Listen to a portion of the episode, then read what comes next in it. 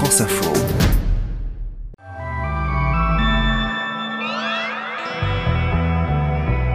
Mercredi 15 juin, faut-il avoir peur de la variole du singe?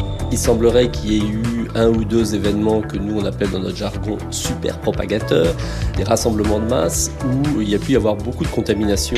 Dans l'épisode du jour, on va se pencher sur cette maladie au nom étrange qui est apparue en Europe il y a quelques semaines. Les scientifiques se veulent rassurants, mais ils surveillent sa progression de près. Ce qui inquiète, c'est le mode de transmission entre hommes et cette circulation inédite sur nos continents, en, en Europe et en Amérique du Nord. Mais ça n'a rien à voir avec le Covid. Et puis, il va sans doute falloir s'habituer à voir ainsi des animaux nous transmettre des virus. C'est de plus en plus courant et je vais vous expliquer pourquoi. La réduction de la biodiversité favorise d'autres espèces qui prolifèrent avec leurs agents pathogènes, qui sont plus nombreux. Et donc, il y a un risque effectivement de faire émerger des agents pathogènes nouveaux. Bienvenue, je suis Céline Aslo et c'est parti pour le quart d'heure. Aucun traitement n'existe pour la variole du singe qui se transmet par contact avec une personne atteinte ou ses liquides organiques, dont la salive. Cette infection virale se guérit d'elle-même. Elle serait endémique d'Afrique de l'Ouest. Là, est-ce qu'on en parle? Parce qu'on a des cas chez nous? Là, on a eu euh, quand même euh, depuis début mai en Europe, en Amérique du Nord, euh, au Royaume-Uni, là, on parle de la Suède. Est-ce que l'OMS est sur un peu sur le qui-vive? Est-ce qu'il y a un risque? Ah oui, c'est sûr.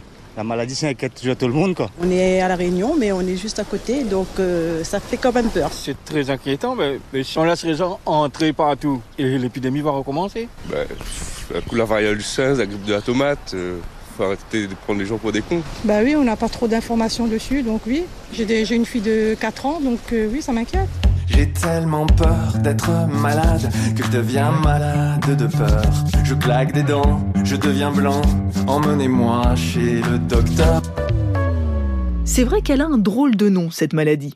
Et c'est peut-être d'abord pour ça qu'elle provoque des inquiétudes auprès du grand public. Dans Variole du singe, il y a Variole, du nom de cette maladie qui a tué des dizaines de milliers de personnes jusqu'à son éradication dans les années 80, et singe, ce qui ajoute un côté sauvage un peu flippant.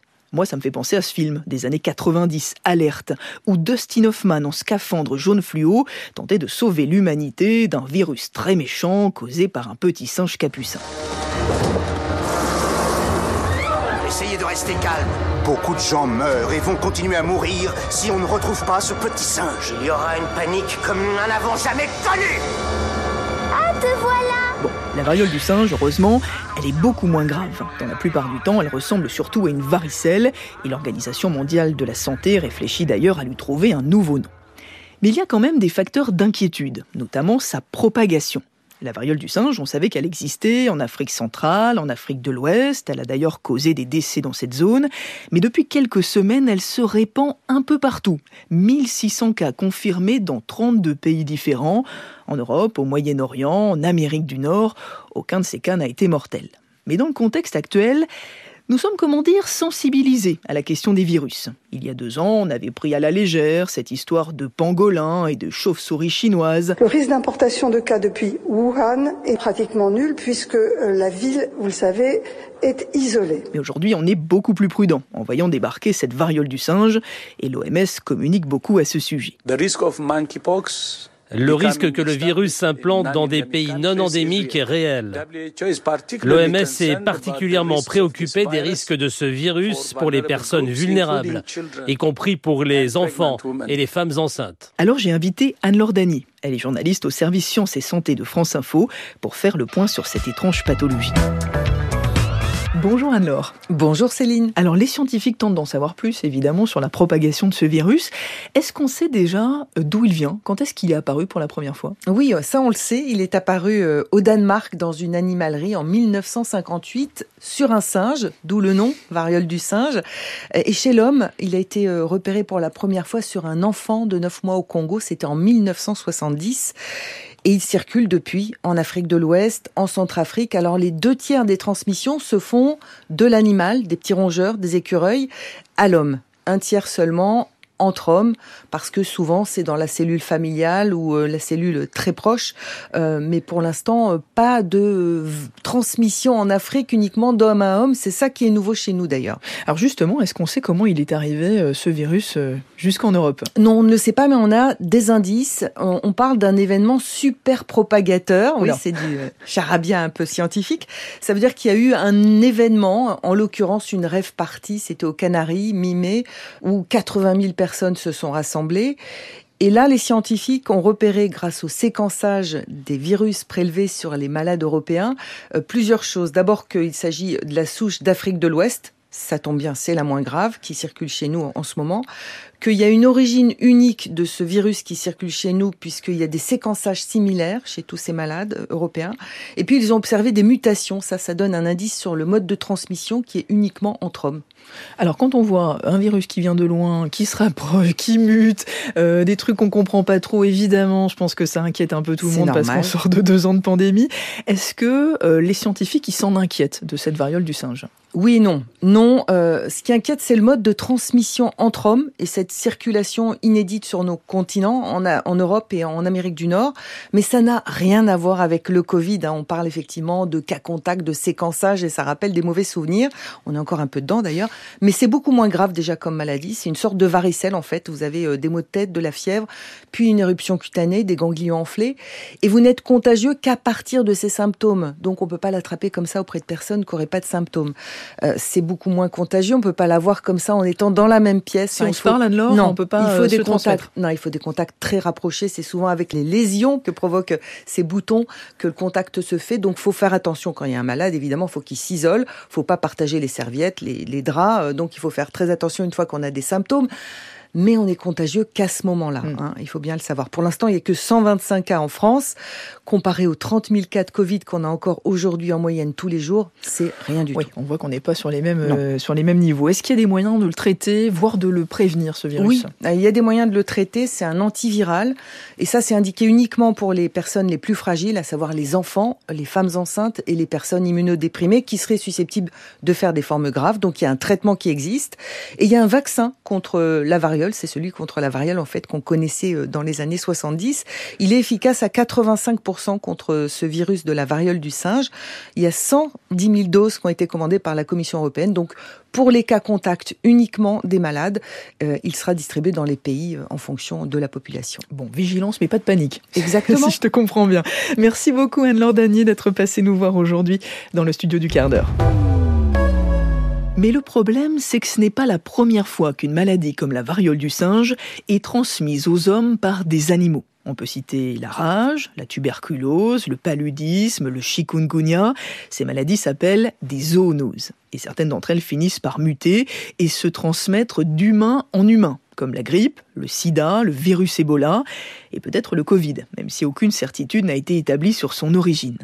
Les zoonoses, ça existe depuis des millénaires, mais ça semble devenir de plus en plus fréquent. Le virus du chikungunya serait bien à lui seul mortel. À en croire le directeur de l'hôpital de Saint-Denis, un enfant de 10 ans mort le 13 janvier dernier pourrait avoir succombé directement à une piqûre de moustique. Depuis le début de l'épidémie, 26 personnes ont trouvé la mort sur l'île. Mais jusqu'alors, le chikungunya n'intervenait que comme facteur aggravant d'une autre maladie.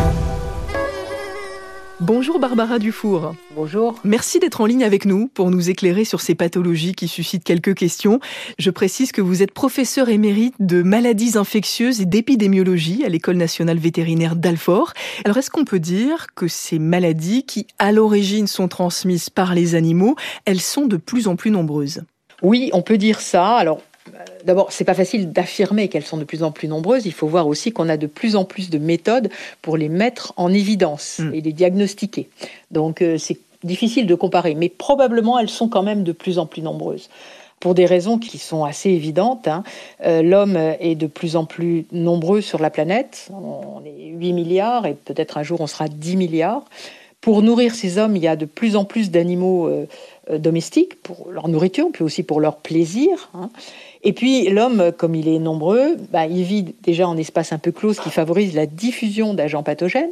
Et quand il prend des espaces plus grands, eh bien, il interfère sur la nature. Et donc, euh, les contacts entre espèces sauvages et espèces euh, domestiques ou espèces sauvages et hommes même augmente avec des risques de passage des agents pathogènes d'une espèce à l'autre. Est-ce qu'il y a d'autres euh, sources d'explication Je pense euh, bah, au voyage de plus en plus fréquent, au commerce d'animaux sauvages aussi? Est-ce que tout ça, ça peut jouer? Oui, oui, évidemment. Alors, il faut distinguer, je crois, deux éléments très importants et très différents. Premièrement, le phénomène dit d'émergence, c'est-à-dire comment un agent pathogène passe de l'animal à l'homme. J'ai parlé tout à l'heure du fait d'aller de plus en plus dans les environnements sauvages. Je pourrais ajouter le fait aussi de diminuer la biodiversité. La réduction de la biodiversité dont tout le monde parle aujourd'hui, hein, avec l'extinction d'un certain nombre d'espèces animales ou végétales, favorise d'autres espèces qui prolifèrent avec leurs agents pathogènes, qui sont plus nombreux, alors qu'avant ils vivaient en équilibre avec euh, les différentes espèces existantes. Hum. Et donc, il y a un risque, effectivement, de faire émerger des agents pathogènes nouveaux. Alors ça, c'est l'émergence. C'est un risque d'émergence. Il y a un deuxième risque, qui est le risque de diffusion, et qui, lui, est totalement amplifié par la circulation euh, extraordinaire de l'homme et, et, des produits, et des produits euh, alimentaires notamment, sur la planète. Donc en l'espace de quelques heures, un agent pathogène qui émerge au fin fond de l'Asie ou de l'Afrique peut se retrouver en Europe, en Amérique ou n'importe où. Est-ce que c'est forcément grave? Je ne parle pas de l'extinction de la biodiversité évidemment, mais plutôt euh, de la multiplication probable, possible de ces zoonoses. La majorité des zoonoses ne sont pas graves. Ce sont des maladies euh, qui vont chez l'homme s'éteindre. L'homme sera ce qu'on appelle un cul-de-sac épidémiologique, c'est-à-dire que lui-même ne sera. Il va y avoir une personne malade, voire peut-être très malade hein, même, mais elle ne va pas le transmettre aux autres. Mais dans un certain nombre de cas, on peut, parler par exemple de la grippe humaine qui vient des oiseaux, hein, si le virus est bien adapté à l'homme et qu'il est capable de se transmettre d'homme à homme, alors oui, ça peut être très grave, hmm. évidemment, bien sûr. Qu'est-ce qu'on peut faire pour y remédier?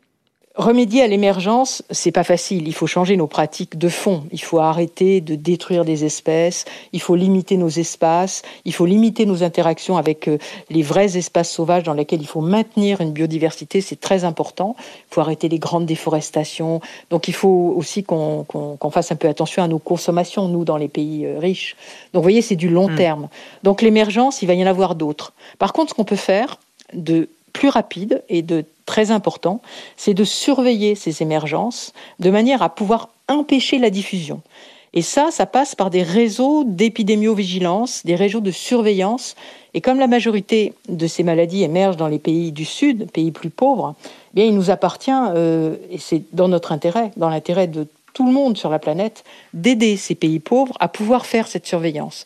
De même que il va falloir qu'on aide aussi les pays les moins riches à pouvoir euh, se passer des grandes euh, entreprises de déforestation, des grandes. Il va falloir qu'on aide les, mm. paysans du Sud à vivre mieux avec une agriculture, euh, j'allais dire, plus saine, qui n'empiète pas sur, sur le sauvage autour d'eux et qui leur permette de vivre correctement de leur production. La réponse est donc dans la solidarité, à la fois pour empêcher l'émergence, la propagation de ce genre de virus, mais aussi pour lutter contre les maladies qui sont déjà là. Il faut partager les vaccins, les traitements, dit l'Organisation mondiale de la santé, qui regrette que personne ne se soit préoccupé de cette variole du singe avant qu'elle n'atteigne les pays riches. Allez, je vous laisse. Je vous dis à demain pour un nouvel épisode du quart d'heure. J'ai la rate qui se dilate, j'ai le foie qui est pas droit. J'ai le ventre qui se rentre, le pylore qui se colore. J'ai j'ai anémié, l'estomac bien trop bas. J'ai les côtes bien trop hautes, j'ai les hanches qui se démanchent. Les pigastres qui s'encastrent, l'abdomen qui se démène. J'ai le thorax qui se désaxe, la poitrine qui se débine, les épaules qui se frôlent. J'ai les reins bien trop fins, les boyaux bien trop gros. J'ai le sternum qui se dégomme, le sacrum c'est tout comme. J'ai le nombril tout en vrille et le coccyx qui se dévisse. À mon Dieu que c'est embêtant d'être toujours patraque. À mon Dieu que c'est embêtant, je ne suis pas bien portant.